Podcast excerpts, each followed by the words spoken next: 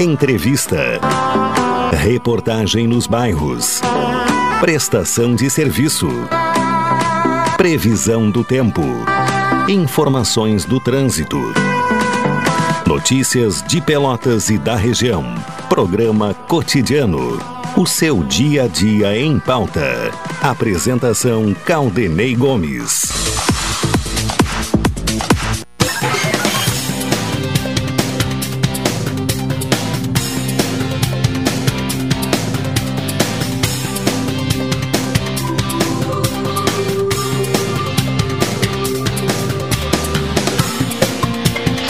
Tarde, ouvintes. Está no ar mais uma edição do programa Cotidiano, 26 de maio de 2022. Chove no Rio Grande do Sul. A chuva que começou ontem, né, e vai se estender aí pelos próximos dias. Então, uma chuva fraca, mas eh, persistente. A temperatura neste momento Uh, 15 graus e 4 décimos, 88% a umidade relativa, aliás, 98% a umidade relativa do ar e a sensação térmica em 15 graus e 6 décimos. O Elivelton Santos me acompanha na parte técnica, o Tony Alves está na central de gravações, a produção do programa é de Carol Quincoses. Direção executiva da Rádio Pelotense de Luciana Marcos, direção geral de Paulo Luiz Goss. Lembrando que o ouvinte pode sugerir pautas, participar aqui do cotidiano, com envio de mensagem para o WhatsApp da Rádio Pelotense, que é o 984-311-620. Uma ferramenta sempre disponível aí aos nossos ouvintes. Falamos em nome de Saúde do Povo. Se você é dos Correios da CE e da Associação de Funcionários da CTMR, adquira um plano, plano Melhor Idade, Saúde do Povo, com 70% off. Atendimento em todas as especialidades médicas, exames, eletro e check-up gratuitos, pronto atendimento e internação no Hospital da Santa Casa, com tabela de desconto.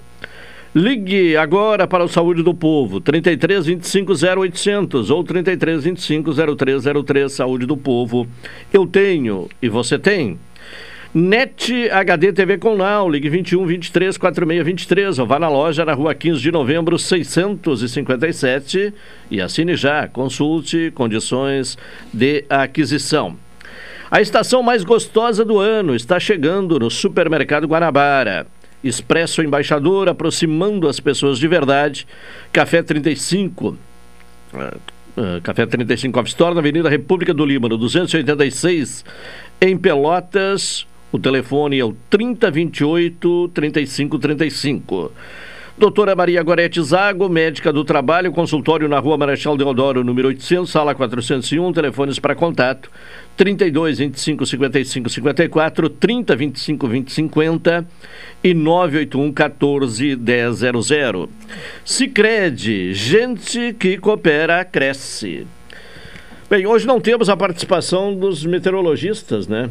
É, do Centro de Pesquisas e Previsões Meteorológicas da Universidade Federal de Pelotas. Porém, é, vamos acessar aqui o, o site do CPMET, porque ali está publicado o boletim meteorológico. Hoje, quinta-feira, dia 26 de maio, céu nublado com pancadas de chuva, ventos de sudoeste, leste fracos a moderados, com rajadas ocasionais. A temperatura máxima prevista para hoje, 17 graus.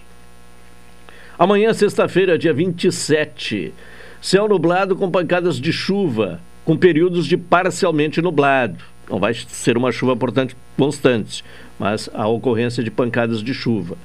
Temperatura mínima 15 graus, máxima 19. Já no sábado, dia 28 de maio, nublado com pancadas de chuva, uh, pancadas isoladas de chuva com períodos de parcialmente nublado. Portanto, o tempo vai se manter ainda chuvoso no sábado, ventos de sudoeste e sudeste fracos a moderados, temperatura mínima 15 graus, máxima 17 graus. São informações do Centro de Pesquisas e previsões meteorológicas da Universidade Federal de Pelotas. 12 e 38, vamos ter agora a participação de Carol Quincoses. E hoje voltamos a trazer informações, né? Havia uma dificuldade por algum tempo, né, de contato telefônico com a Secretaria Municipal de Transporte e Trânsito. Foi corrigido o problema, né? Já contato com a secretaria e a partir de hoje a Carol uh, volta a trazer informações sobre o trânsito aqui no cotidiano. Carol, boa tarde. Quais são as informações de hoje sobre o trânsito em Pelotas numa manhã chuvosa? Boa tarde. No dia de hoje, em Pelotas, foi registrada uma ocorrência que aconteceu na Praça 20 de Setembro, próximo ao supermercado Peruso. O acidente teve apenas danos materiais. É isso por hoje? É isso, tá bem, bem simples. Apenas um, um, acidente.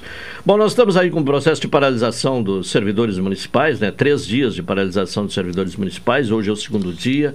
Amanhã também paralisação. Uh, a espera, né? Os servidores esperam uma proposta da prefeitura. Apresentaram já a pedida salarial, né? reposição uh, da inflação dos últimos três anos, percentual de 20,9% e não houve ainda a apresentação da proposta da prefeitura, esse pedido dos servidores municipais. A expectativa e a promessa, inclusive, da prefeita Paula Mascarenhas, é de que a proposta será apresentada nesta semana, por isso a paralisação vai até sexta, mas com uma assembleia marcada para segunda-feira para avaliar a proposta, se eventualmente for encaminhada, ou então para definir o rumo do movimento, se não houver proposta até segunda-feira. Bom, isso uh, implica na Uh, nos serviços prestados à população. Né? Uh, vários serviços aí não estão sendo prestados. Hoje, inclusive, recebi uma reclamação da colônia Z3 de que, mais uma vez, a UBS da colônia Z3 não está atendendo. Teve, alguns dias atrás, uh, a suspensão temporária das atividades por conta de casos de Covid e agora não, não ocorre atendimento por causa da paralisação dos servidores municipais. Isso também se verifica em outras UBSs. Então, quem precisar ir numa UBS do município, primeiro verifique se estiver ou não, uh, se está ou não sendo feito o atendimento uh, hoje, quinta-feira e também amanhã, sexta-feira, para não perder tempo. Né? Claro que aqueles serviços de urgência, como a UPA né, e as UBAs, essas uh, esses uh, locais seguem atendendo mesmo com a paralisação, porque são serviços considerados de urgência. Bom, Carol, vamos voltar com outras informações, né? Aproveitando a sua participação inicial aqui no programa, agora falando sobre o Centro Pop, né? Um serviço da prefeitura de assistência a pessoas necessitadas que fecha mais cedo nesta sexta-feira, amanhã, portanto. O Centro Pop de Pelotas, casa que atende usuários em situação de rua, localizada na 3 de maio, número 1070, será fechado mais cedo amanhã para detetização e desratização das instalações. A Secretaria de Assistência Social informa que na segunda-feira, dia 30, o atendimento retornará ao normal das 8 da manhã às 17 horas. O local, na sexta-feira, funcionará das 8 da manhã às 14 horas. Na hora do fechamento para os procedimentos agendados, os usuários já terão recebido atendimento da equipe técnica e o habitual almoço. Não confundir Centro Pop com Pop Center, né? São é, coisas diferentes. Não é a mesma né? coisa. O Centro Pop atende pessoas uh, em situação de, de vulnerabilidade, né? pessoas que estejam uh, na rua, em situação de rua. E o Pop Center é aquele local de, de comércio popular, né? E, e, e no Pop Center. Uh, Existe um prazo estipulado pelo município para pessoas interessadas em bancas no Pop Center, Carol. O município estabeleceu prazo de 16 dias, de 6 a 21 de junho, para as inscrições de interessados na ocupação de bancas no Pop Center, de acordo com o edital de convocação pública 001-2022, que será publicado em meio oficial nos próximos dias.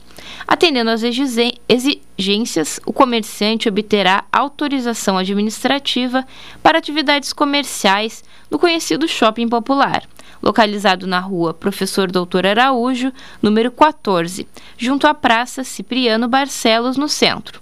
As solicitações para habilitação à ocupação de bancas devem ser protocoladas na Secretaria de Gestão da Cidade e Mobilidade Urbana, a Rua Lobo da Costa, número 520, no centro, no prazo estipulado das 8h30 da manhã às 13 horas e 30 minutos, de segunda a sexta-feira.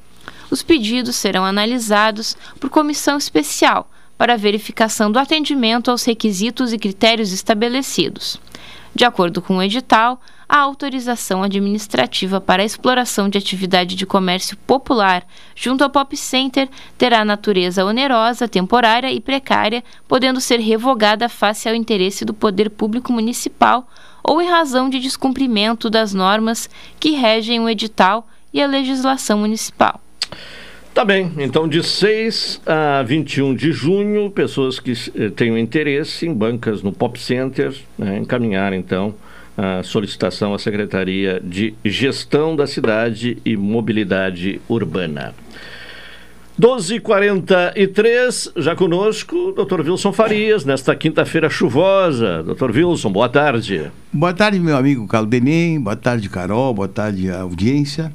Olha, eu estava escutando quando tu falasses aí, juntamente com a Carol, fizeram referências da greve, né? É o termo mais adequado para o é, ouvinte. É, né? uma, é uma paralisação, porque é, não é uma greve por tempo indeterminado, é, mas os efeitos são os mesmos. Os né? mesmos, é. né? Do funcionalismo público. E eu é, sempre me levo ao problema da saúde, né?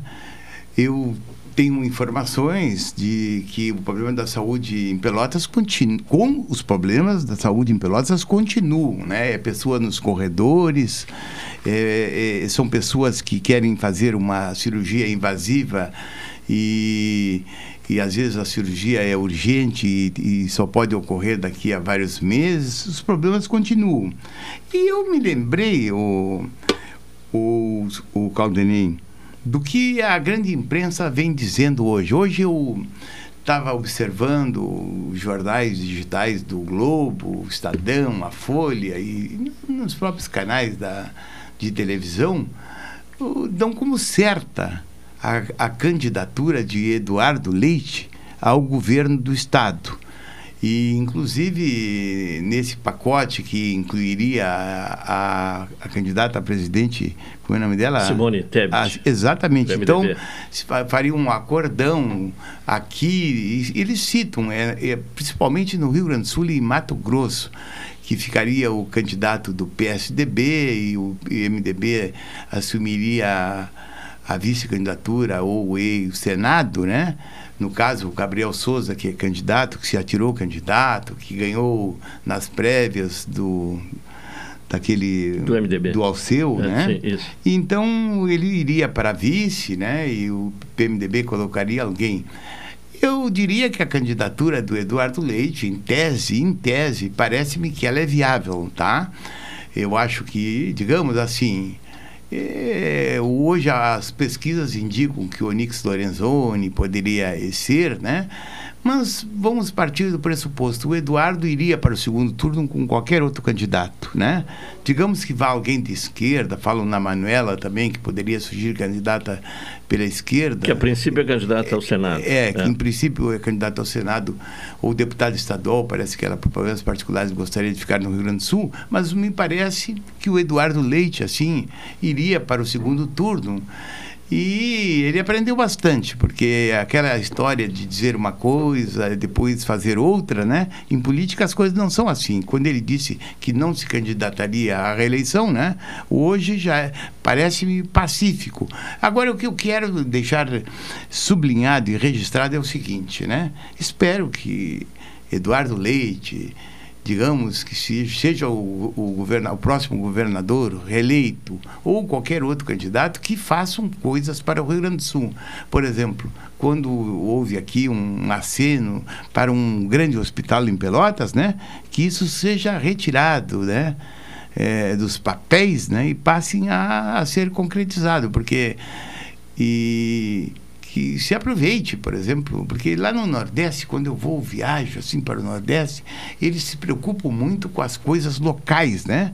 E nós, como pelotenses, devemos ter preocupação. E a preocupação com a saúde, né, me parece uma preocupação que sempre ronda Pelotas, né? É, aqui tem dois projetos, né? O do Hospital Universitário da Universidade Federal de Pelotas, que seria uma estrutura bem maior do, do, do que existe hoje, da estrutura que existe hoje, e de um pronto-socorro municipal, né?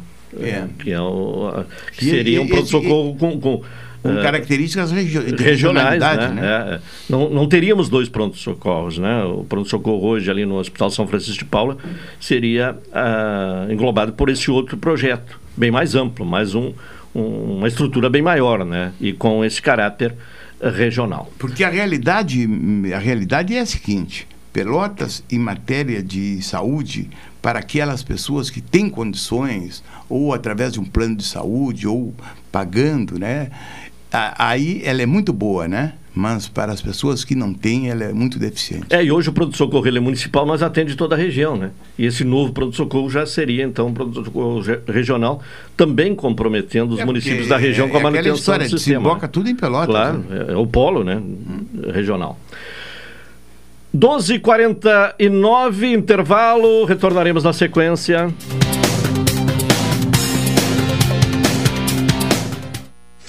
Esta é a ZYK 270, Rádio Pelotense, 620 kHz. Música, esporte e notícia. Rádio Pelotense, 10 kW, a mais antiga emissora gaúcha a Rádio Show da Metade Sul.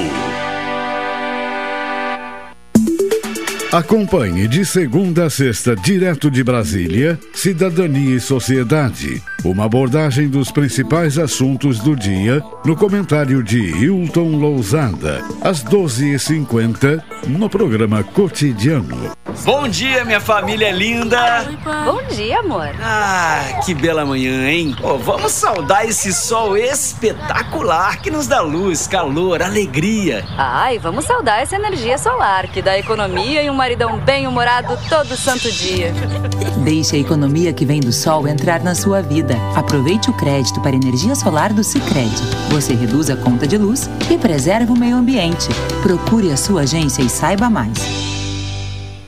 Atenção! Você não pode comer nada, que tudo te faz mal. Chegou nas melhores farmácias da sua cidade. O poderoso Figavit auxilia no combate à má digestão, gordura no fígado, dores de cabeça, ressaca alcoólica. É um ótimo aliado para quem faz manuseios com veneno agrícola e agrotóxicos em geral. Para os momentos inesperados, você não pode deixar de ter em sua casa o magnífico Figavit. Figavit você encontra nas melhores farmácias da sua cidade.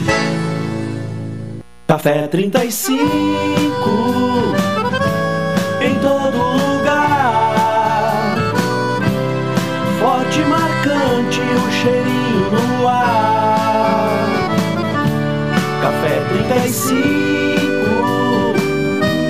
em todo lugar. Forte, marcante, como a história do Rio Grande.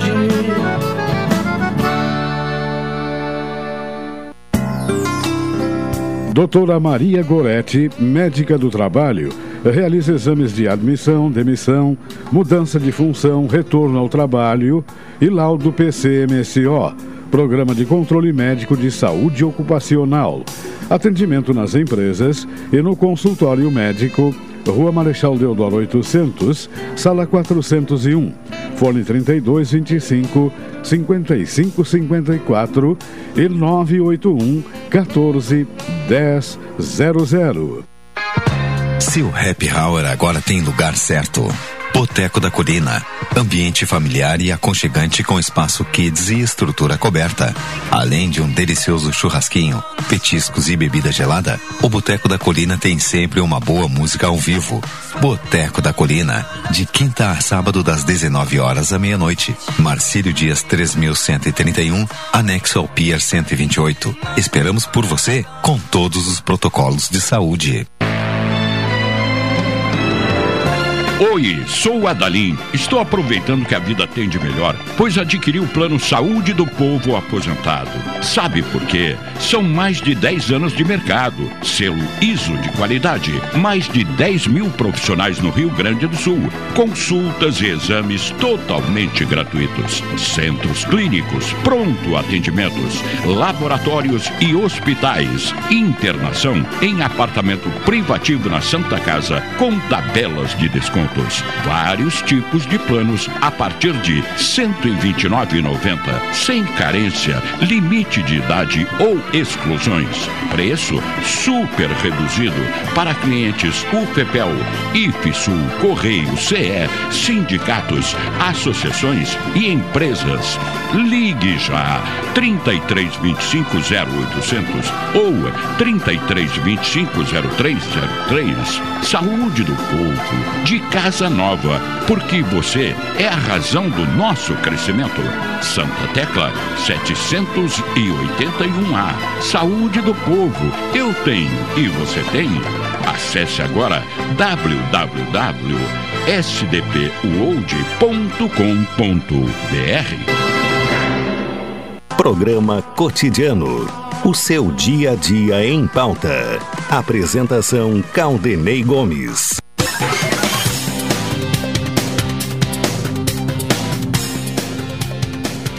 12 horas e 53 minutos, é o programa cotidiano. A estação mais gostosa do ano está chegando no Supermercado Guanabara. Expresso Embaixador aproximando as pessoas de verdade. Café 35 Off Store na Avenida República do Líbano, 286 em Pelotas, telefone 3028 35 35. Vamos ao comentário de Hilton Lozada aqui no cotidiano. Direto de Brasília, Cidadania e Sociedade. Uma abordagem dos principais assuntos do dia no comentário de Hilton Lousada. Hilton Lousada, boa tarde.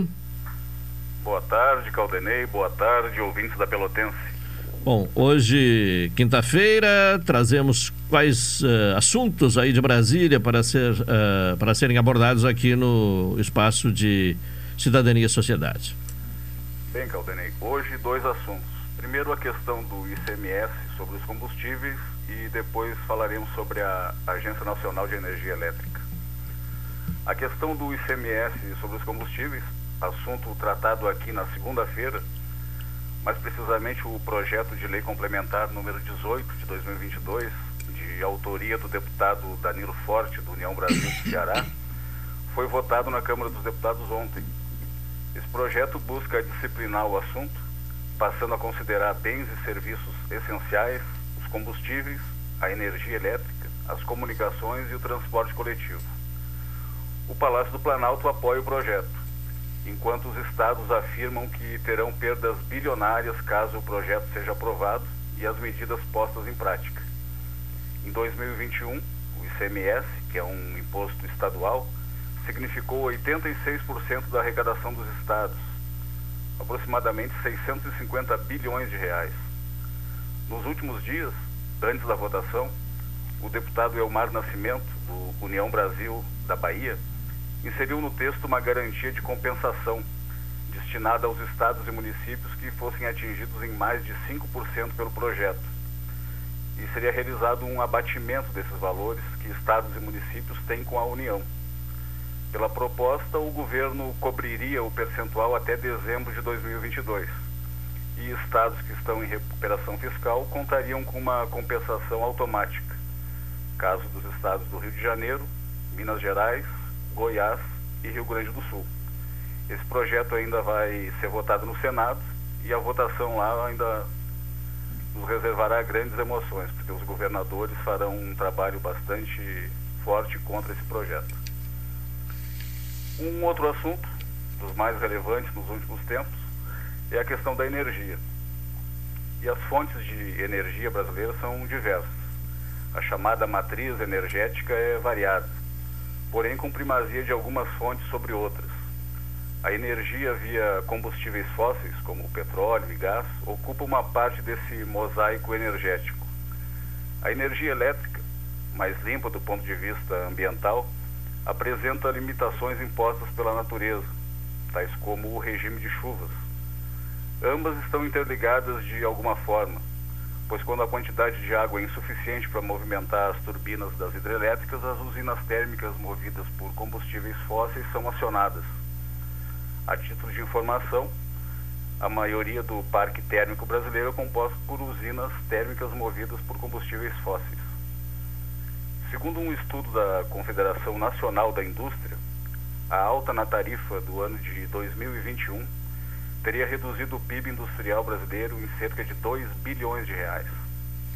A melhoria no quadro hidrológico no final do ano passado não foi suficiente para diminuir as tarifas, e o governo manteve o funcionamento das térmicas até que os reservatórios estivessem recuperados. Mesmo com o funcionamento das usinas térmicas mais baratas, o preço da energia ainda é alto. Quando falamos exclusivamente em usinas térmicas, há uma distinção entre elas, em relação ao preço. Umas têm custo de funcionamento maior e outras menor. O Brasil deu preferência à operação daquelas usinas que custam menos. A ANEEL, a Agência Nacional de Energia Elétrica, disse recentemente que o aumento das tarifas de energia elétrica se deve a um conjunto de fatores, dentre eles, muita geração de energia térmica, alta contínua dos preços dos combustíveis, comportamento do dólar e alta da inflação. Uma das soluções em estudo atualmente pela ANEL, com o objetivo de reduzir as tarifas, seria a utilização de 5 bilhões de reais do processo de capitalização da Eletrobras. E em relação à Eletrobras e o atual estágio do processo de capitalização, já detalhamos aqui nesse espaço de cidadania e sociedade. A esses possíveis 5 bilhões seriam acrescidos mais 10 bilhões de reais vindos das renovações antecipadas das usinas associadas à Associação dos Produtores Independentes de Energia Elétrica. É bom ressaltar que quando recebemos a conta de energia elétrica, um grande ecossistema por trás daquela conta, que é composto por geradoras, distribuidoras e transmissoras. Qualquer discussão sobre o valor da tarifa de energia elétrica deverá, necessariamente, levar em conta esses integrantes. A ANEEL disse, mais de uma oportunidade, que conseguiu reduzir os aumentos médios de 22% para 8,3%. Uma das medidas utilizadas foi a chamada conta Covid, que teria retirado da conta de energia, principalmente no ano de 2020, cerca de 5% do valor da tarifa. Outra medida tomada pela agência foi a utilização de dinheiro referente à pesquisa e desenvolvimento, dinheiro que estava represado naquele momento, em torno de 2 bilhões de reais foram utilizados também para abater tarifas. Foram utilizados ainda quase 6 bilhões de reais referentes ao PIS/COFINS e também o chamado diferimento tarifário, que permitiu que as transmissoras pagassem menos e repassassem valores menores ao custo da tarifa. E houve ainda a utilização de recursos setoriais superiores a 2 bilhões e uma doação feita pela usina binacional de Itaipu de mais 2 bilhões. Então, Caldenei ouvintes, essas medidas, elas foram relevantes e merecem registro. Se as críticas e as cobranças devem ser claras e precisas, o reconhecimento das ações ele deve ser na mesma proporção. E nesse sentido, a ANEL, na atual eh, gestão, ela tomou medidas importantes.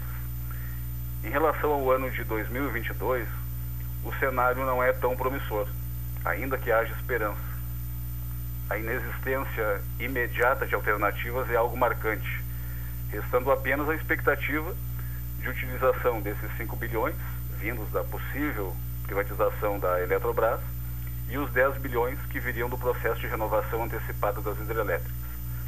Essas possibilidades são apenas hipóteses, medidas de realização duvidosa, tendo em vista que o processo de desestatização da Eletrobras está enfrentando grandes dificuldades como aquelas ocorridas recentemente junto ao TCU.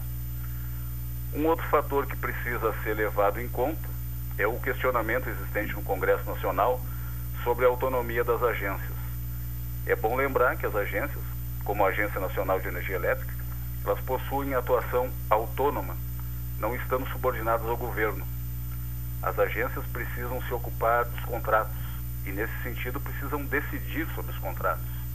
E nesse momento de final de crise hídrica, de possível final de pandemia, cujo cenário internacional é bem desfavorável e no qual o valor dos combustíveis está em alta e ainda o valor do dólar oscilando, há uma série de fatores que pressionam o preço das tarifas para cima. Nesse ponto, poderíamos dizer que a atuação da agência encontra proteção contra as ingerências políticas de quaisquer natureza. É importante destacar, no caso da ANEEL, que a agência foi reconhecida pelas boas práticas por duas das maiores agências de classificação de risco, a Standard Poor's e a Moody's. A OCDE, Organização para a Cooperação e Desenvolvimento Econômico, declarou que a agência está a um passo para se tornar o regulador mundial de referência, tendo o foco na transparência como o item de maior destaque. De forma bastante crítica, e temos trazido exemplos que não estão dando certo, mas há algumas coisas que estão dando certo. E hoje o exemplo da Agência Nacional de Energia Elétrica nos parece uma referência a ser seguida na esfera pública, seja ela estatal ou não estatal. Então, conclusão, ouvintes da Pelotense. Existem práticas bem-sucedidas.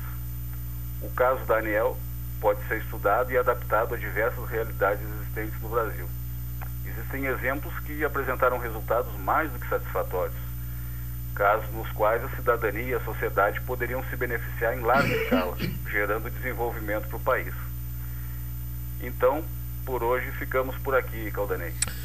Tá certo, Hilton Lozada. Até amanhã e uma boa tarde. Boa tarde, boa tarde aos ouvintes da Pelotense. Tá certo, comentário de Hilton Lozada, diretamente de Brasília. Bom, há pouco falamos aí das UBSs que não estão atendendo uh, em função da paralisação dos servidores municipais, uh, porém há um alerta da uh, Secretaria de Saúde, né, sobre a, a, vacinação. Ela continua sendo aplicada normalmente no tra trailer da, da, da, vacina e também na Casa da Vacina, que fica na rua General Neto, né, ao lado do Seron, ali próximo à Santa Casa. Nesses locais, portanto, local itinerante, que é o trailer da vacina, e na Casa da Vacina, uh, as pessoas podem atualizar né, o calendário de vacina uh, né, normalmente é, nesses que é dias. O afinal? É um... Serum é um, é um, centro de atendimento oncológico. Não, é. exa exatamente. Só por que eu te pergunto? Porque esses dias eu fui lá, lá me vacinar ali, a quarta dose, né? E achei aquilo extremamente bem arrumado, bem Sim. organizado ali, entende? Porque não, né, até me deixou contente, porque eu gosto de ver as coisas boas. Inclusive, o atendimento foi do melhor possível. É, então o Seron é um centro de atendimento oncológico. Uma e cinco intervalo, voltaremos na sequência.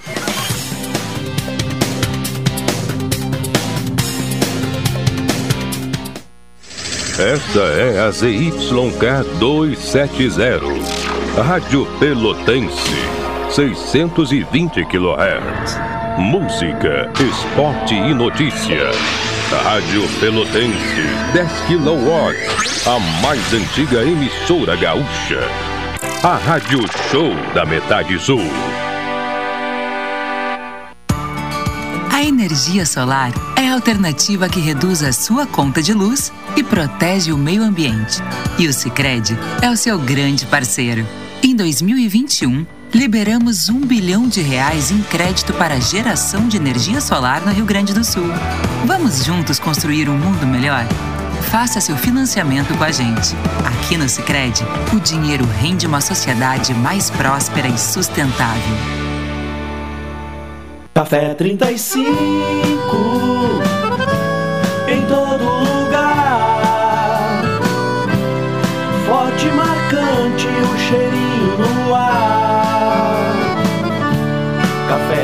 35 em todo lugar.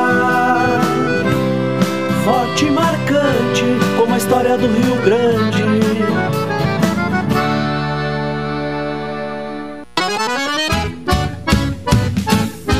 Não teme não se assustemos Que espantar esse mosquito nós podemos, tchê Não teme não se assustemos espantar esse mosquito nós podemos. Se a água tá parada, a gente joga fora. Garrafa, vidro e lata, manda tudo embora. Pneu e caixa d'água tem que inspecionar.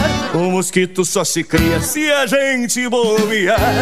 Não tem micha, não se assustemos espantar esse mosquito nós podemos. Não tem micha pro mosquito da dengue, tchê. Elimina tudo que tiver água parada na tua casa e não brinca. A dengue é uma doença grave e 88% do estado já apresenta infestação desse mosquito. Se tiver sintomas como febre, cansaço, dor de cabeça e nas articulações, procure atendimento no posto de saúde. Governo do Rio Grande do Sul, novas façanhas na saúde.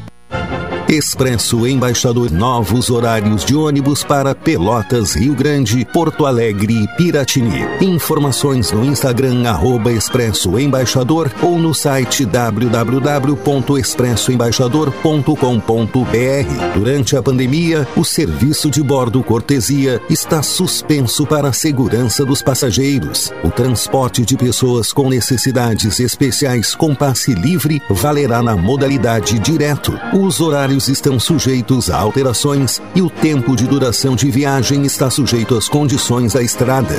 Expresso Embaixador. O futuro é hoje. Oi, sou o Adalim. Estou aproveitando que a vida tem de melhor, pois adquiri o plano Saúde do Povo Aposentado. Sabe por quê? São mais de 10 anos de mercado, selo ISO de qualidade, mais de 10 mil profissionais no Rio Grande do Sul, consultas e exames totalmente gratuitos, centros clínicos, pronto atendimentos, laboratórios e hospitais, internação em apartamento privativo na Santa Casa com tabelas de descontos, vários tipos de planos a partir de R$ 129,90, sem carência, limite de idade ou exclusões. Preço super reduzido para clientes UFPEL, IFSUL, Correio, CE, sindicatos, associações e empresas. Ligue já 3325 0800 ou 3325 0303. Saúde do povo, de casa nova, porque você é a razão do nosso crescimento. Santa Tecla 781A. Saúde do povo, eu tenho e você tem. Acesse agora www.sdpuold.com.br. Às vezes, a vida faz a gente parar de estudar. Por isso, o governo federal, por meio do Ministério da Educação, tem o Enseja, um exame para jovens e adultos que não puderam concluir o ensino fundamental ou o ensino médio na idade adequada. Se esse for o seu caso, faça sua inscrição em sejanacional.inep.gov.br de 24 de maio a 4 de junho. Ministério da Educação, Governo Federal, Pátria Amada Brasil. Programa Cotidiano. O seu dia a dia em pauta. Apresentação Caldenei Gomes.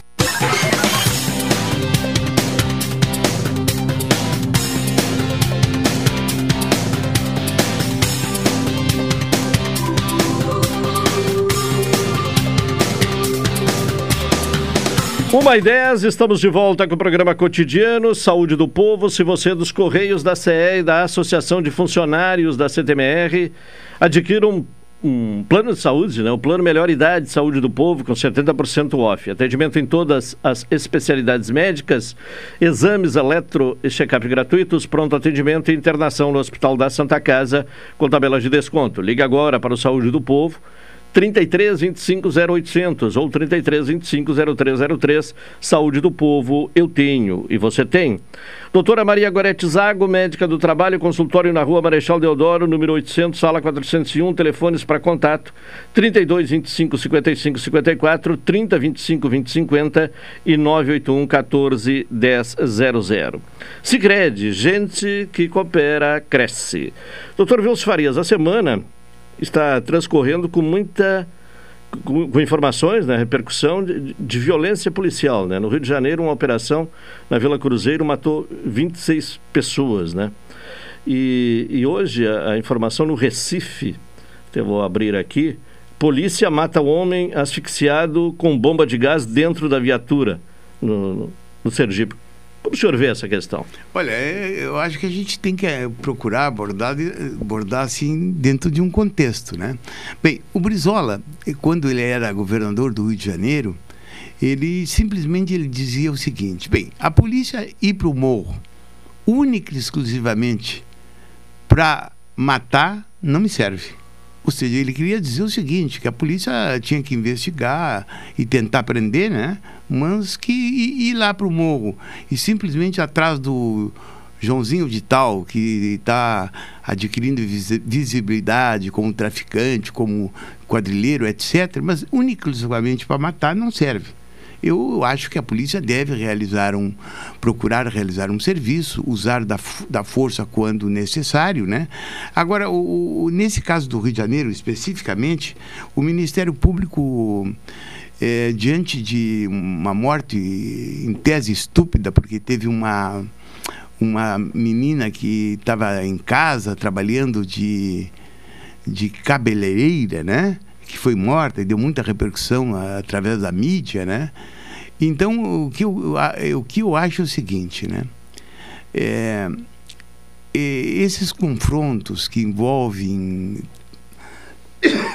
desculpa, traficantes no Rio de Janeiro, onde a polícia faz operações bombásticas, midiáticas, e começa a disparar tiro, porque às vezes morre mais gente lá no Rio do que uma guerra, né? Eu acho que essa política de combate ao tráfico ela tem que ser totalmente modificada no país. Se nós observarmos em quaisquer presídios do Brasil, do Rio Grande do Sul a qualquer outro estado, 75% dos presos são oriundos do tráfico de drogas, né? Nessa onda de, de em primeiro lugar, eu parto da premissa que o traficante deve ser combatido, né? Tudo bem. Mas nessa, nessa premissa aí, eles vão colocando, por exemplo, pessoas que na realidade não tem nada, não, não é que não tenha nada a ver com a quadrilha, eles são usados, por exemplo, o que chamam de mula no dia a dia, serve de intermediação para o tráfico, né?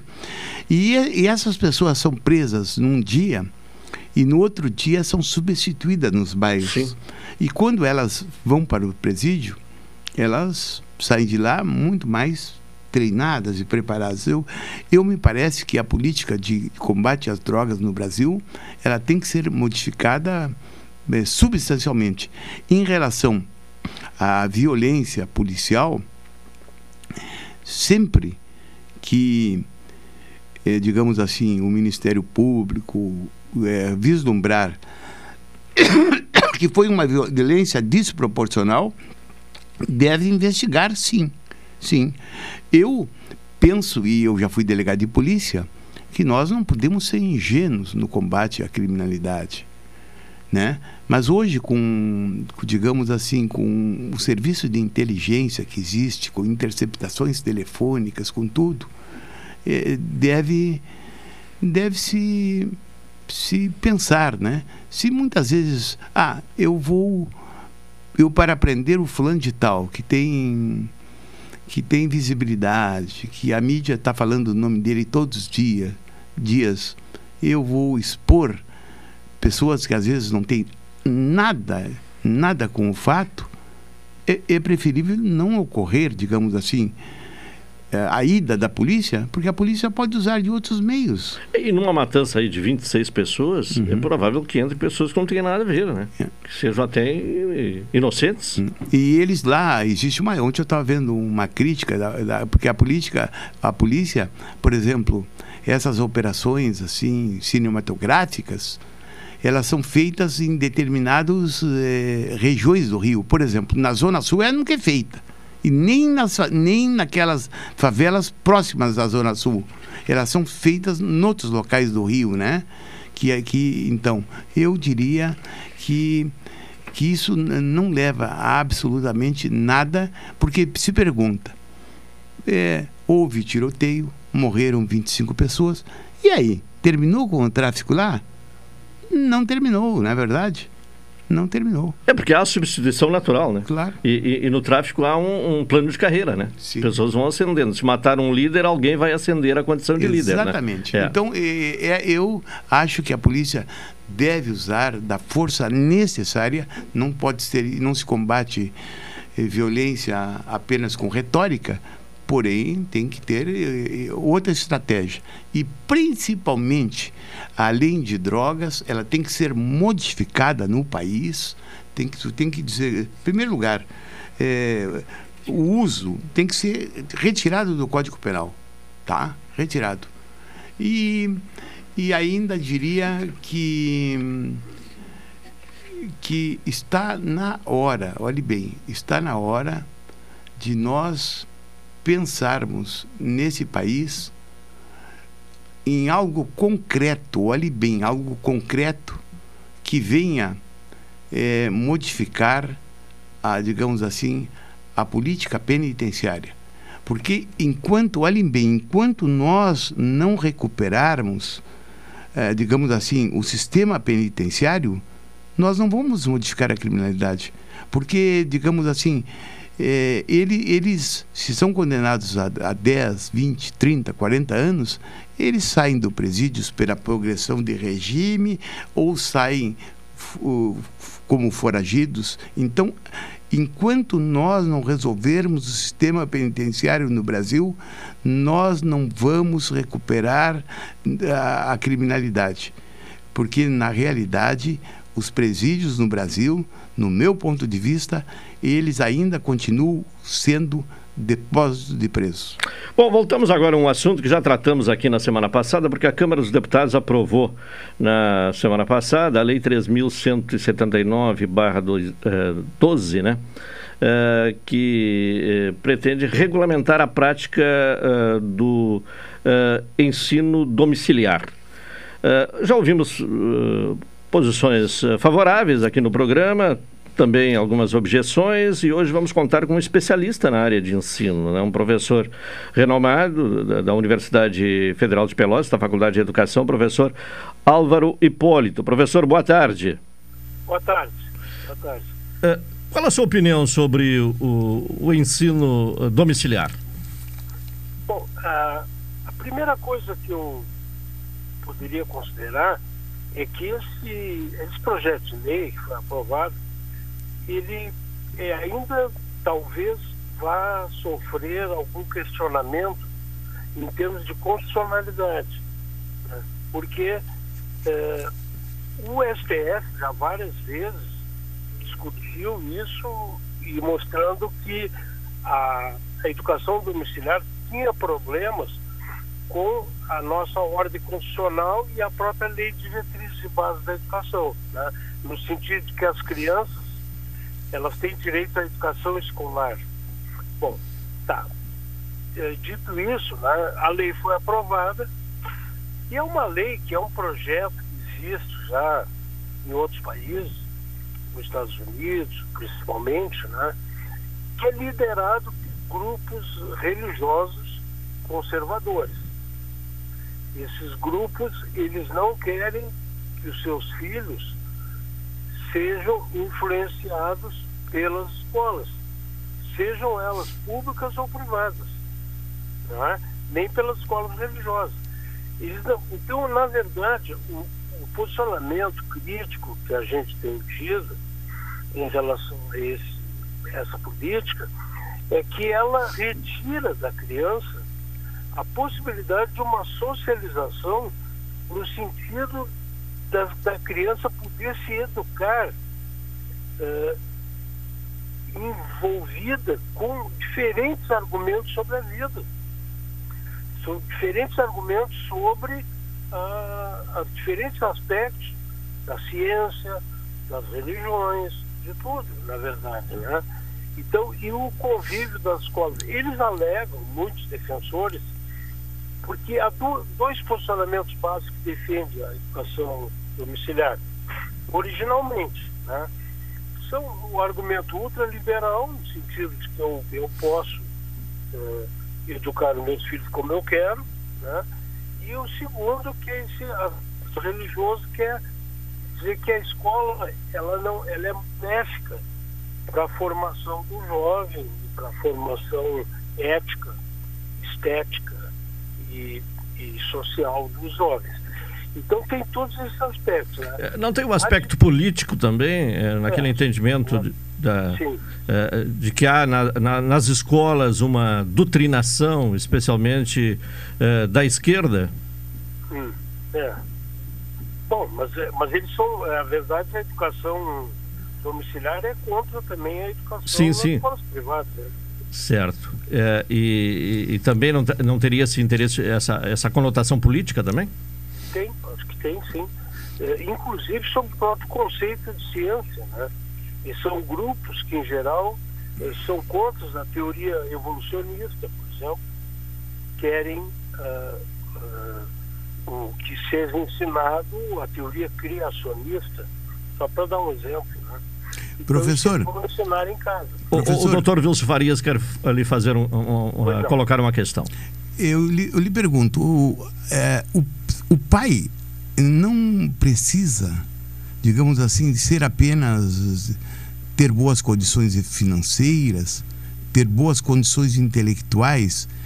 O pai, para dar aula, para ministrar aula para seu filho, ele teria que ter condições técnicas, porque o magistério requer isso. A ida, a, ida, a ida de uma criança para a escola não é apenas para receber aulas de matemática ou de, ou de linguagem, agora, como se diz, mas também de socializar-se, né? Razão pela qual eu parto da premissa que tem muitas coisas para discutir-se, para fazer-se no terreno escolar do que aplicar essa mudança que me parece inoportuna para as condições do nosso país no momento. É, exatamente. Eu acho que o professorado, o, o magistério, as universidades que formam os professores, né, tem todo um envolvimento aí com a educação que é preciso ser considerado. É, na prática, a, essa lei não, não, não diz direito como é que isso vai ser feito. Né? Quem são os pais que poderão ter, é, garantir a educação domiciliar para os seus filhos? Quem conhece as periferias urbanas, as populações mais carentes, mais pobres nossas, sabe muito bem que isso não tem como ser feito. Né? Então, quem vai poder fazer? Ou alguns grupos privilegiados, ou alguns grupos que podem contratar professores particulares, ou então eh, aqueles que for, a mãe vai estar responsável só pela educação dos seus filhos em casa e mesmo assim uh, com debilidades. Então, aqui se associa um outro argumento, outro aspecto, que é a venda de materiais, os interesses econômicos que existem por trás disso, pela venda de materiais uh, sobre os conteúdos de ensino, porque os alunos serão testados posteriormente né, pelos exames organizados pela, pelos alunos públicos. Então eles terão que provar que estão aprendendo né, o conteúdo, pelo menos. Né? Talvez não estejam se preparando para a vida, mas, mas pelo menos em termos de conteúdos. Então tem esse aspecto, né, que em outros países está associado também com a reivindicação que talvez seja o passo seguinte, que é reivindicar do Estado a minha cota à parte do que o meu filho gastaria na, na rede pública para que eu possa custear a educação domiciliar, já que a lei me garante. Então a ideia dos vouchers, ou melhor dizendo em português, os vales, vale educação, né? E alguns países já têm isso. Então o Estado repassa para as famílias um valor X que seria o correspondente do custo ao aluno. Bom, além da questão uh, que o senhor já se referiu, uh, da socialização uh, da, da, criança, uhum. uma outra, um outro aspecto que eu gostaria da sua análise, não vai abrir também um espaço para uma desigualdade ainda maior no que se refere à educação?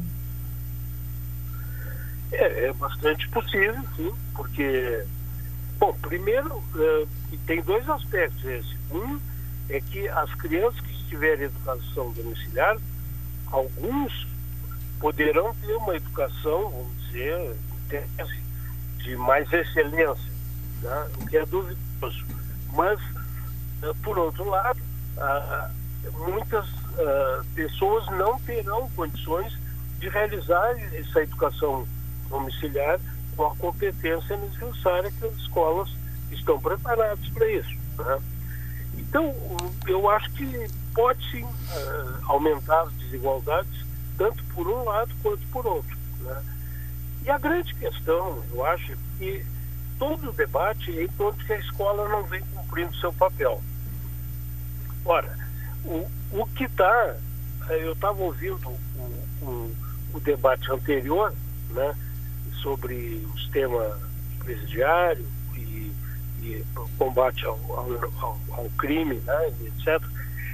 Eu lembro sempre do nosso uh, mestre, Darcy Ribeiro, que disse lá, muitos anos atrás, né, se não houver investimento suficiente para a escola, vai faltar recurso para a construção de presídios. Exatamente. Não é? Então, é, essa questão se coloca novamente, que a escola não tem tido o investimento necessário. Né? É considerado gasto, quando não é gasto, é investimento. Todos os países que tiveram um desenvolvimento uh, satisfatório, né? eles têm educação pública e gratuita desde a pré-escola até a universidade, como é o caso da Finlândia, por exemplo. E a Finlândia ah, é um país menor que o nosso, mas é um país que, eh, no fim da Segunda Guerra, ele saiu com, destruído, com muitos problemas. Né? E, o que, que lá não pode nem ter escola particular. Uh, então, é, o investimento na educação pública, os professores é, são constituem uma profissão que é a mais desejada pelos jovens, não só pelo salário, mas pelo prestígio social que tem na sociedade. Né? Então, isso é uma coisa que a nossa sociedade tem que parar para pensar, né? Como vamos melhorar a qualidade da escola? Não é criando essas alternativas, assim como homeschooling e outras aí, que, que vai resolver os nossos problemas. Essa tá é a minha opinião. Tá bem, professor Álvaro Hipólito, muito obrigado pela sua participação aqui no cotidiano. Tenha uma boa tarde. Boa tarde, muito obrigado. Tá bem. Sempre, tá? tá? certo. E vamos continuar acompanhando então esse tema, né, que é, entre pauta e que divide opiniões, né? Há um, um grupo bastante é, radical na defesa e naturalmente que as e ponderações um radical, contrárias. E um radical no contra-ataque nos quais eu me, me filio. Esse é uma, esse, eu acho esse projeto de uma inoportunidade no, no momento, num país que tem problema sério com a educação, que a educação agora com a pandemia veio tudo à tona, né? Sim. Principalmente a educação. E, e esse projeto ele tramita em regime de urgência, ah, para não ser discutido é, mesmo. É, né? Não, o problema é que atualmente, nessa época pré-eleitoral, nessas, digamos assim, para mim, todos os projetos são eminentemente eleitoreiros. Uma e meia, vamos ao intervalo, na sequência retornaremos.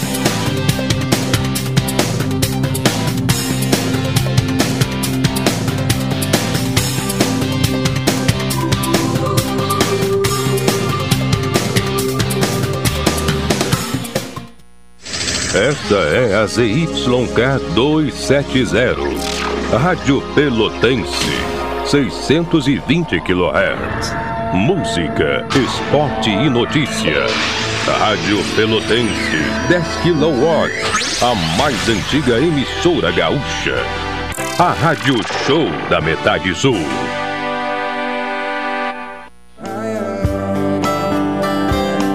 Está chegando mais um inverno e precisamos ajudar quem mais precisa. Campanha do Agasalho, Rádio Pelotense, 97 anos de solidariedade. De roupas, cobertores, lençóis, calçados, alimentos não perecíveis, produtos de higiene, deixe na ótica Lume, 7 Esquinosório ou aqui na Pelotense. Rua Alberto Soveral, número 64. Daqui só se leva o amor. Campanha do Agasalho, Rádio Pelotense. 97 anos de solidariedade. Vamos proteger do frio quem mais precisa. Apoio Ótica Lume. Nosso foco é a sua visão. Daqui só se leva o amor.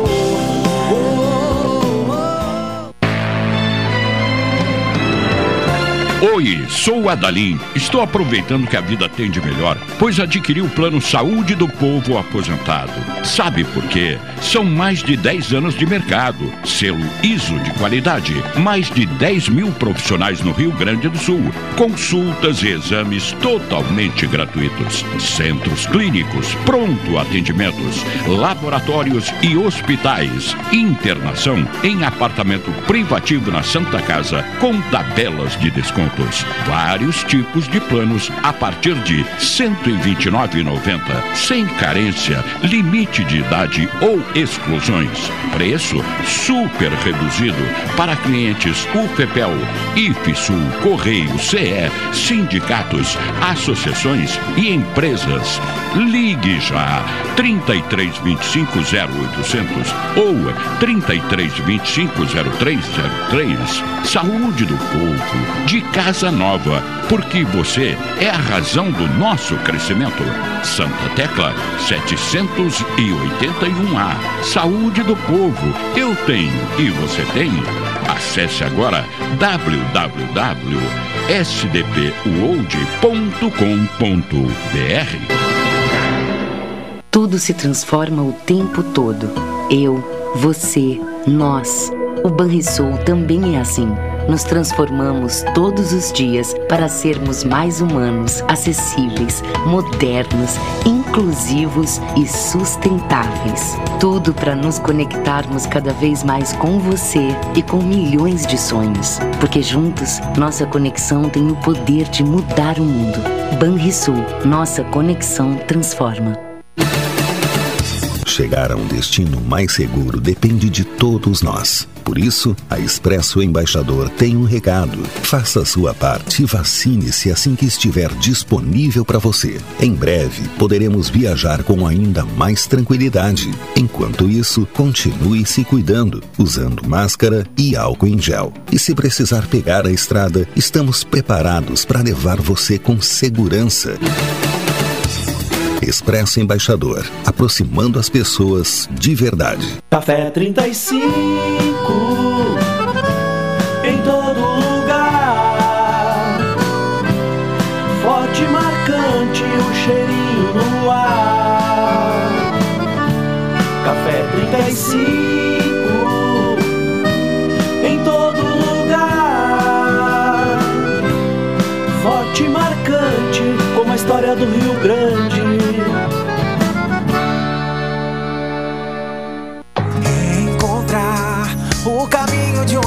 abraço, a verdade de um sorriso. A gente quer te ver de novo. Pena doce, doce encanto de se reencontrar. Pelotas espera você pra comemorar. Pena Doce, de 3 a 19 de junho. Patrocínio Banrisul, Empório Gelê. Apoio Sicredi, apoio institucional, Prefeitura de Pelotas e Câmara Municipal de Pelotas. Realização CDL Pelotas. Chegou a hora de compartilhar. Positivos rendem milhões de sorrisos. No campo e na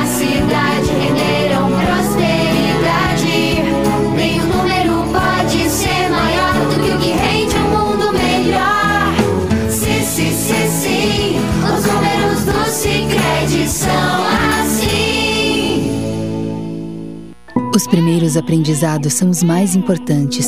E para elevar a qualidade da educação infantil, o governo federal, por meio do Ministério da Educação, criou o programa Primeira Infância na Escola, com iniciativas para a formação de profissionais e avaliação das oportunidades de aprendizagem.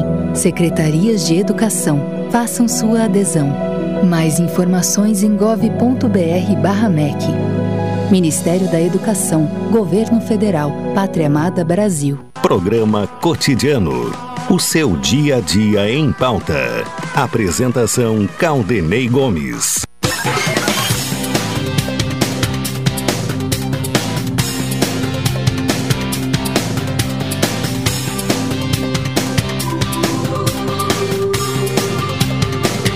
Uma hora e 36 minutos, estamos de volta com o programa cotidiano aqui na Pelotense.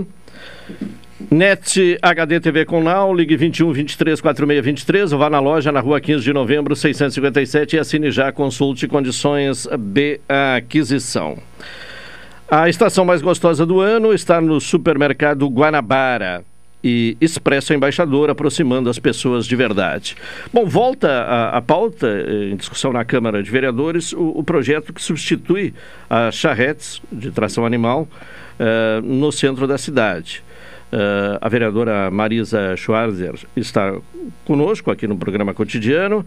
Uh, já, inclusive, vereadora, a garantia, né, de, através de uma emenda de valor, para começar esse projeto. Boa tarde. É, boa tarde, senhor Caldenei. Obrigada pelo convite.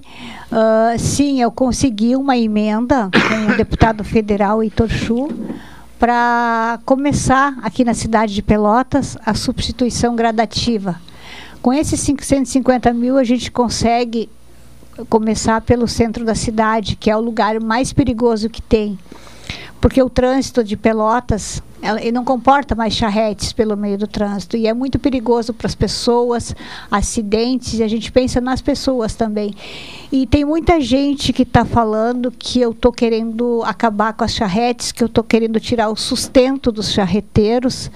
Estão tentando modificar a minha fala. E não, o que eu quero é a substituição da tração animal por um outro veículo. Sim. E o trabalho deles vai continuar da mesma forma. Bom, esses 150 mil daria para substituir quantas charretes? Qual a projeção? A, a 40 a 50 charretes, que é a área central. Eu já falei com o secretário de trânsito e, e ele disse que na área central não tem mais que 40, 50 charretes. Então a gente iria começar pelo centro. E só que a gente a prefe... eu fui numa reunião com o Comupa, que é um órgão da, do, do executivo da prefeitura municipal, que o presidente é o Henrique Fetter. Eu fui numa reunião e, e para discutir o quanto andavas a, a, a, o protótipo, o projeto do protótipo aqui na cidade de Pelotas, já que eu consegui uma emenda de 150 mil, eu precisava saber. Porque esse, esse eh, órgão, esse conselho, ele tinha a finalidade, inclusive, de, de apresentar uma ideia de um projeto de, de um protótipo. Né? Sim. Né? E já está pronto. Já está pronto. O projeto Sim. do Comupa já está pronto, já o projeto de lei já está pronto e o projeto do protótipo não deu certo. Estava pronto, só que não deu certo. É, ficaria num valor muito alto, é isso? Não, eles deu um probleminha no projeto e não vai dar para usar. Aí o que, que eu fiz? Como eu já estava com a emenda de 150 mil, e esse projeto não está pronto, porque a gente ia conversar com a prefeita, conforme o Henrique Fetter, a gente ia marcar uma reunião com a prefeita para mostrar esse projeto. Como esse projeto da Universidade Federal de Pelotas ia demorar muito para ficar pronto, eu já tinha a emenda de 150 mil, eu fui buscar em Canoas. Canoas já tem um protótipo pronto, um projeto pronto e está funcionando já na cidade de Canoas. E eu fui buscar com o Gabriel, que está aqui com a gente, para ele nos trazer esse projeto para apresentar aqui no município de Pelotas, porque agora o que, que a gente tem? A gente tem o projeto, que é de Canoas, que está funcionando muito bem lá, a gente tem o recurso, agora só falta ser implementado na cidade de Pelotas, o executivo poder trabalhar, levar para a Câmara, para finalmente a gente começar a, a, terminar com a atração animal. Porque a atração animal é do tempo da colonização do Brasil, isso não, não, não, não cabe mais nos dias de hoje. Sim. Bom, Gabriel Gonçalves, que é ex-secretário de Bem-Estar Animal uh, no município de Canoas, e nos fala então especificamente deste projeto que foi apresentado lá em Canoas. Claudinei, primeiramente te agradecer por me receber, né, a Rádio Pelotas aqui, pelotense, agradecer a oportunidade. Então, é, nós, nossa cidade de Canoas existe já há 83 anos, né? E é um, programa, é um problema que se arrastava há muitos anos o uso da tração animal. É, eu sou um ativista da libertação dos, dos cavalos, de todos os animais, é, mas não se faz a resolução de um problema simplesmente proibindo. É proibido usar arma, sem, sem licença, mas tem gente que usa. Então é proibido usar carroça em canoas, mas tem gente que usa. Como é que eu vou resolver isso? Então, em 15 meses eu resolvi um problema de 82 anos. Até parece é, meio é, romântico te dizer isso. Como é que tu resolve um problema assim? é justamente, Claudinei, as pessoas necessitam de mudar, mudança de cultural. E o uso da carroça, não tem como dizer, não tem como alguém me dizer e eu, eu concordar que usa a carroça porque gosta. Agora vindo para cá, no meio do centro, no meio dos carros, um condutor, uma carroça com duas crianças na chuva. Quem é que gosta disso? Não existe. É inverno. É frio. Então eu digo para ti, é mudança de cultura que nós temos que fazer. As pessoas necessitam de um amparo social, isso é obrigação do executivo local, tanto aqui em Pelotas como em Canoas e como outras cidades. Eu uso exemplo aqui Montenegro, me convidou para lá. Nós já aplicamos a, a, mesma lei em Canoas que nós estamos trazendo aqui para Pelotas. É uma lei que é viável, porque faz a libertação dos cavalos, mas também não desampara as famílias. E de que forma se dá essa substituição? É, eu, tive, eu já substituí 43 até março, agora no mês de maio mais 50, até o final do ano 200. Sim, a pergunta mais ob objetiva talvez requeira uma resposta bem clara. Claro. E como, como ocorre, como, como se dá na prática isso É, é. e como se aplicaria esse, no caso para Marisa, para a vereadora, como se aplicaria esses 150 mil, esse dinheiro aí? No caso de Pelotas, esses 150 mil vão ser comp é, comprados triciclos, que vão ser substituídos pelas carroças. Né? Orientei aqui, junto com toda a equipe da, da vereadora, que na hora que seja uma troca mesmo. A pessoa entrega o cavalo e a carroça e recebe o triciclo e continua fazendo o seu trabalho. É, a pessoa que usa da carroça, usa do cavalo para o sustento, ela já diz que não tem condições de conseguir é, sustentar a si mesmo. Como é que vai sustentar um animal de, que, de um porte grande? O cavalo não é um pet, não é um cachorro, um gato, que come pouco. É um cavalo, se alimenta muito. E grama não alimenta. Grama é uma parte da alimentação deles. É uma salada nossa. Ele precisa do arroz e feijão, que seria a ração, seria o milho, seria a comida qualificada. Eles não têm condições de sustentar a si, como sustentar um animal de grande porte. Então, esse triciclo vai fazer com que ele continue a trabalhar sem ter a despesa de fazer ferradura, porque o cavalo precisa ser ferrado para andar nesse, nesse asfalto. Não é campo, né? Como disseste no começo aqui nos, nos bastidores. É um cavalo que precisa de cuidado médico. Quando o cavalo fica doente, quem é que cuida? Quem é que ampara? A maioria desses cavalos eh, acabam parando na rua para morrer ou sof sofrer, e quem paga isso é o contribuinte, é o senhor, é nós que pagamos, Sim. porque é o executivo que tem que dar esse suporte. E quando dá. Bom, e, e o valor de 150 mil seria para a compra dos triciclos? Sim. Esse valor de 150 mil seria para compra, que dá em torno de 40 a 50, que dá a área central. Sim. E, e os animais, o, qual seria o destino deles? O que, que eh, a senhora pensa nesse O sentido? que eu penso é assim, ó, a princípio serão apenas 40 a 50 cavalos que seriam retirados da área central. Não é muito. Eu pretendo criar uma ONG de bem-estar animal. Esses animais não continuariam com esses proprietários? Não, não. Eu, a princípio iriam para o campo da prefeitura, que tem, né? A prefeitura tem uma hospedaria que, como são só 40, 50 cavalos, até a gente, mas a gente pretende criar uma ONG para para ter todos os cavalos que depois, quando vai continuar a substituição mais adiante, que ela, a ONG ela se sustenta sozinha, com doações, com de empresas, com declarações de imposto de renda, às vezes pode destinar às empresas. Então tem um monte de recursos, pessoas que amam os cavalos, destinam boa A, a- parte. a propósito, vereadora, com referência ao- aos cachorros, perdoe-me, né? existe um problema no no momento, né? Para recolhimento do- do- dos cachorros por parte da prefeitura, né?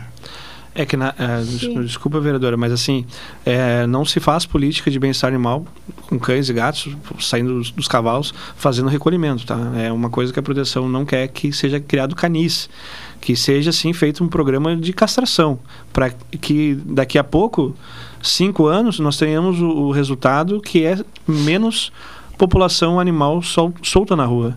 Não, mas eu, eu quero objetivar também. É, eu, eu Se moro- refere àqueles eu- animais que já estão é, aí na rua, né? Já É, estão. é. Se a gente for o Laranjal, por exemplo, naquelas ruas que de dentro que a gente chama, né? Porque isso o calçadão é as ruas de dentro.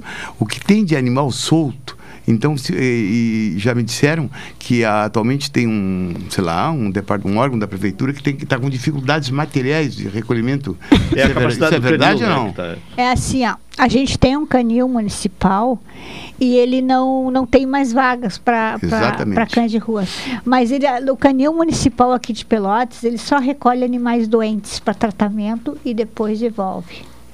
Esses animais que estão na rua, a gente sempre faz campanha de adoção para eles. Eles não existe um local para colocar animais. A solução para tudo isso é castração em massa. A gente é a única política que a gente pode fazer para o abandono de animais em ruas, a castração em massa. Se castrar todas as fêmeas da cidade, que não é muito dinheiro, é pouco dinheiro, eu sei que é pouco, porque eu sei o preço de uma castração e eu sei os recursos que Pelotas tem. Castração em massa evitaria todos os problemas de cães abandonados, cães em maus tratos, fêmeas se procriando nas ruas. Eu, por exemplo, eu gasto todo o meu salário castrando fêmeas no cio, na rua, todo, porque senão a gente não ia conseguir, eu e mais as outras protetoras de animais, se não fosse nós, a gente não ia mais caminhar nas ruas dessa cidade, porque a prefeitura faz dois anos que não castra um animal.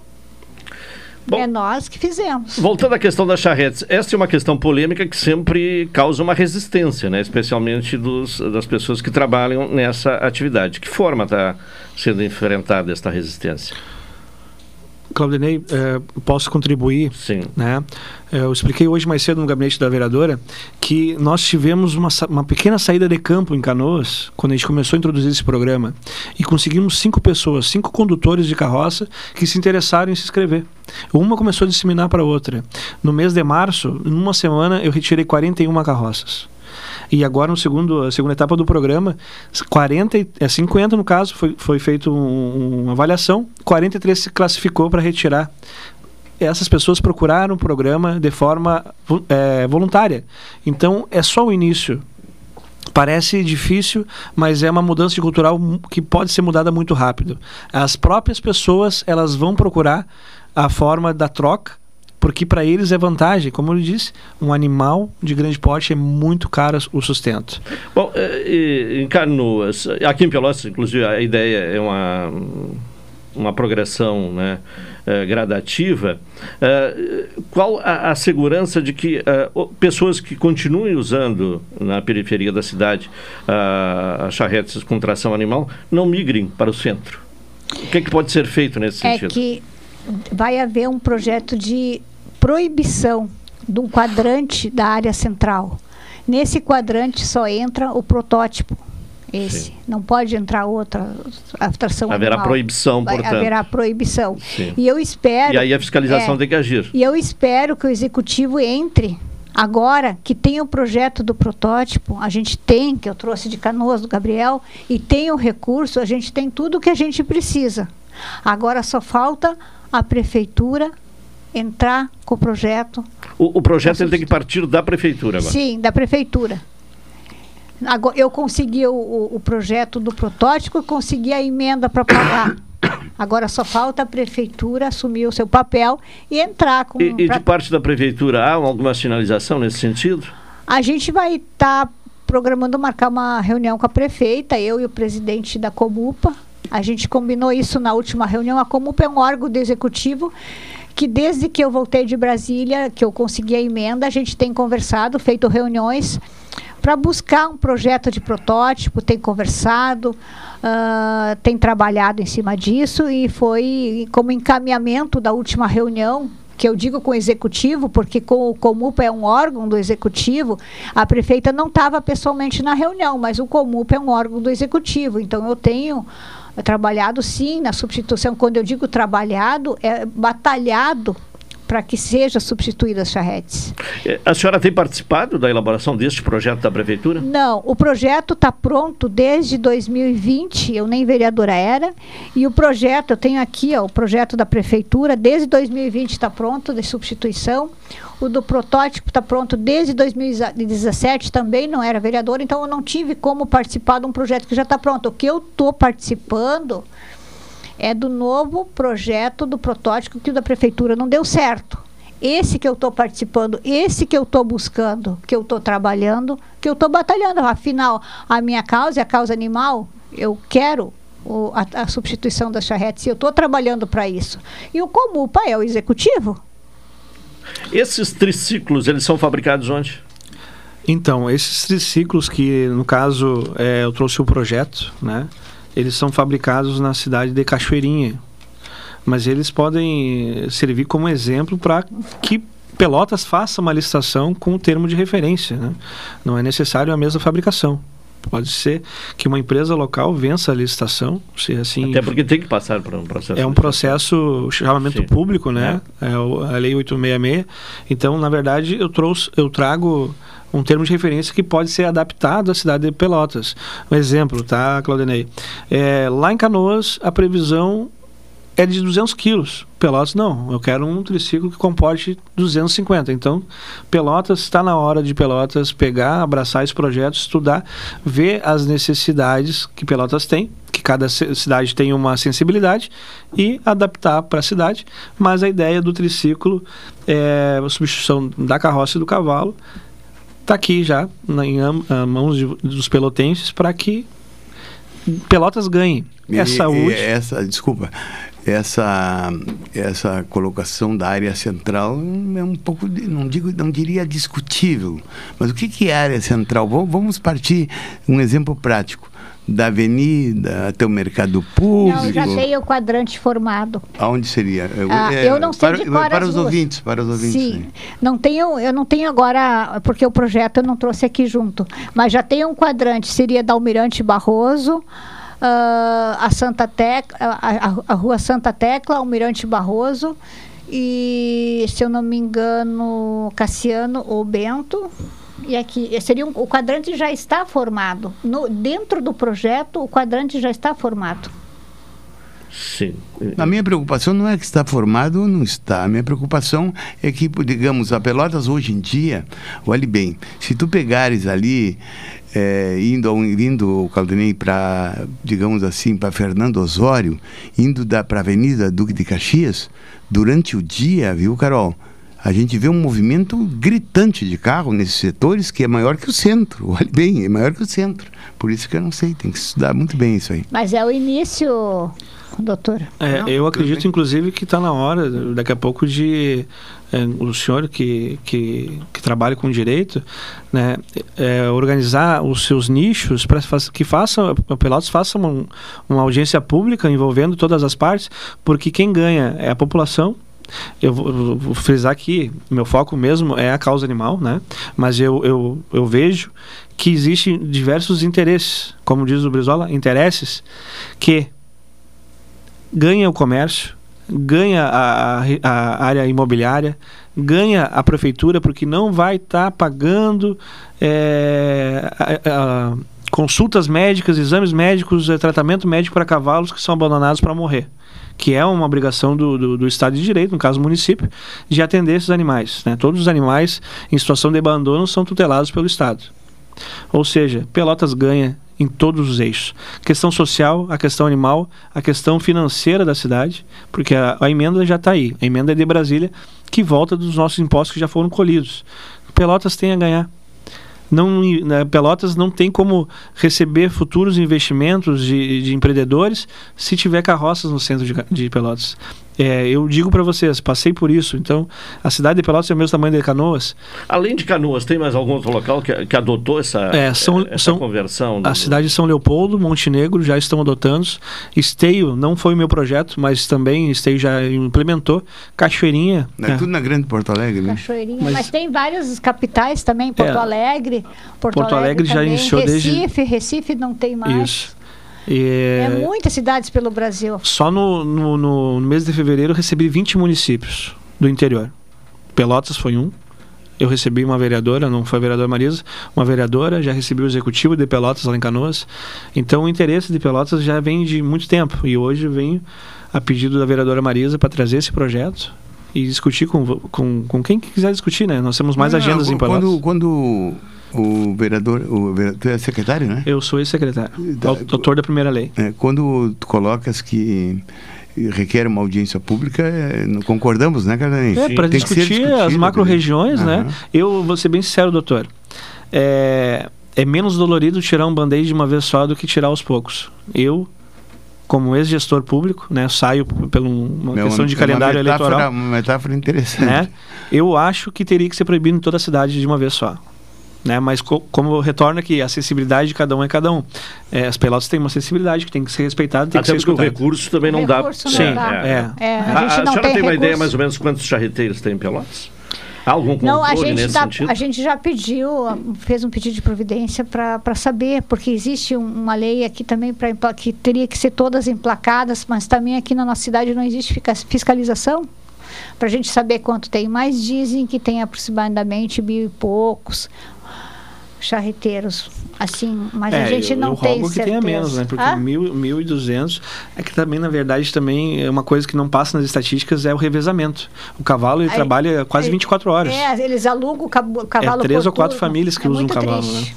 Só troca a carroça. É, então, mas a gente está pedindo o emplacamento para ver exatamente o quanto que tem. A gente está fazendo esse levantamento também. Bom, então tá agora o próximo passo é esperar o, o projeto do, do executivo, então, que seja encaminhado à Câmara, é isso? O, o próximo prazo. Sim, eu estou aguardando uma reunião com a prefeita para mostrar o projeto. É, a, a vereadora, por mais que seja interessada, ela mostrou para mim hoje pela manhã, interessada em fazer o projeto, nós sabemos que é um vício de origem, né? O que pode ser feito um requerimento pelo, pelo gabinete da vereadora. Tem que partir do executivo. É, né? é uma iniciativa do executivo. O, o Então, legislativo não é, tem como fazer. O próximo passo agora, eu me reuni com a prefeita, estou aguardando a- a uma reunião com a prefeita para mostrar o projeto de Canoas, para ver se se adequa à nossa cidade de Pelotas, já que a gente tem a emenda para a gente tomar uma. dar continuidade. Porque está tudo pronto, só falta o projeto e o. E o Só falta a legislação agora, né? É. Sim. O tá dinheiro está aí. Quero agradecer a presença da vereadora Marisa Schwarzer, também do Gabriel Gonçalves, que é um ativista da causa animal lá no município de Canoas. Muito obrigado pela presença. Obrigado vocês. Obrigada. Doutor Vils Farias, obrigado e até a próxima quinta. Estaremos aqui, Carol, com o teu convite. Tá bem, estamos eh, chegando ao final de mais uma edição do programa Cotidiano. Voltaremos amanhã às 12 horas e 30 minutos. Vem aí o Cláudio Silva com a Super Tarde. Uma boa tarde a todos. Até amanhã.